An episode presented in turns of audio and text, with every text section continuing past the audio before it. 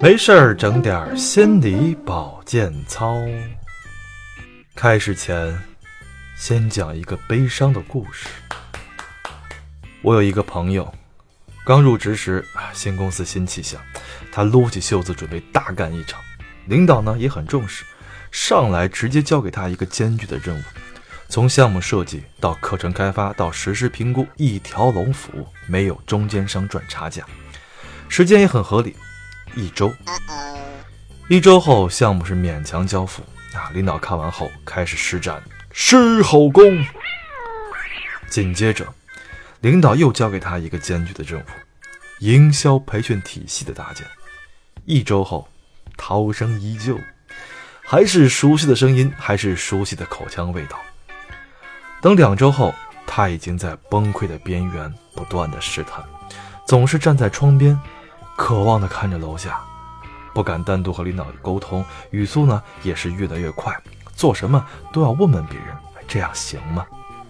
三个月后，他跟我说：“现在的我，觉得连一件小事都做不好，还是回家奶孩子吧。”于是，他真的奶孩子去了。以上这个朋友啊，真的不是我，我没法奶孩子，哈哈。啊，不管是谁啊，重要的是他的这种境遇，就是今天我想聊的自我效能感。这个概念呢，是美国著名心理学家班杜拉提出来的，指的是人们对于自身能否利用所拥有的技能去完成某项工作行为的自信程度。啊，听起来有点像我们平时所说的自信心，比如像我们的王健林爸爸，自我效能感爆棚哈，他给自己定了一个小目标啊，挣他一个亿。自我效能感呢，会影响到一个人做事情的成败。成功学中呢，经常会讲到所谓的吸引力法则，你越相信啊，你就越容易成功。自我效能感高的人呢，更喜欢面对挑战，不畏困难。那增强自己的自我效能感呢，也能够帮助我们更有力量的去面对挫折。那么，如何去提升自我效能感呢？这里有三个小方法。第一，像王大哥一样。给自己设定一个容易实现的小目标啊！记住，是容易实现的。狼来的故事我们都听过哈。如果你一次次的跟自己玩狼来的故事情节，例如从明天起我要减肥，从明天起我要早起，但一次次的涛声依旧，你的效能感也会逐渐下降。不妨呢，给自己一个小承诺，先设定一个容易完成的小目标，培养自己和自己的信任关系。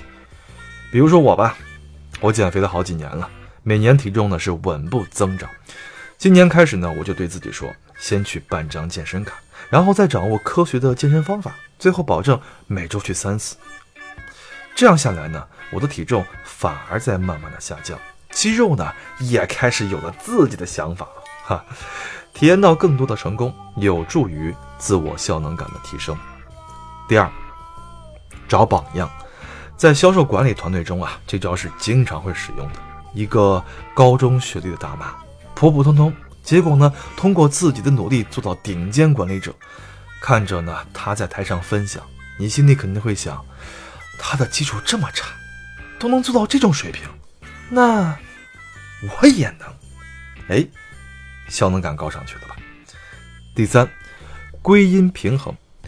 归因呢，分为外部归因和内部归因。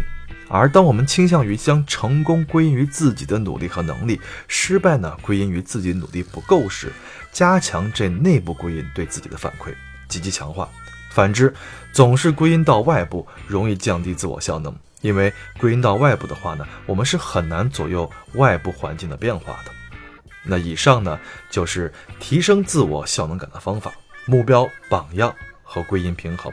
我呢，也在努力的实践着，因为。我也想给自己定个小目标，先挣他一个亿。